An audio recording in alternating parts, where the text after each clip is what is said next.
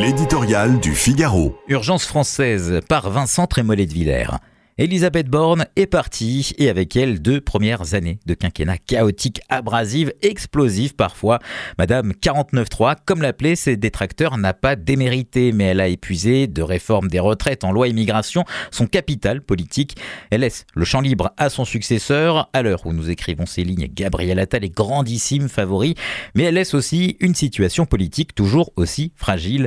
Changer un visage au sommet ne change rien du panorama général. Le président de la République ne peut pas plus se représenter aujourd'hui qu'hier. La majorité est encore relative. La France insoumise ne s'est pas radoucie. Les LR n'ont pas renié leurs ambitions. Et le Rassemblement national compte bien triompher au mois de juin aux élections européennes.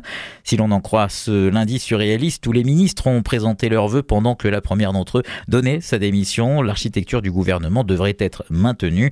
À force d'écrire courbe à l'encre sympathique, le chef de l'État ne nous dit rien pour le moment du dessin de sa deuxième partie de quinquennat. Ces derniers jours euh, abracadabrantesques où l'Elysée a montré tout et le contraire ont donné l'impression d'un bateau sans qui.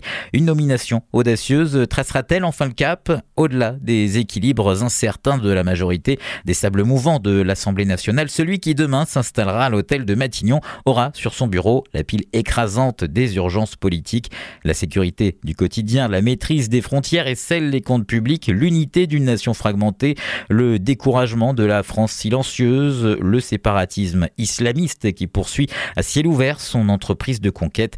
C'est un chantier herculéen qui se présente au successeur d'Elisabeth Borne.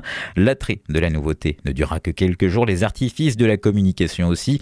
La mode est fugace et la période est grave. C'est sur le fond et avec une immense exigence que les Français jugeront cette nouvelle équipe chargée de gouverner leur pays.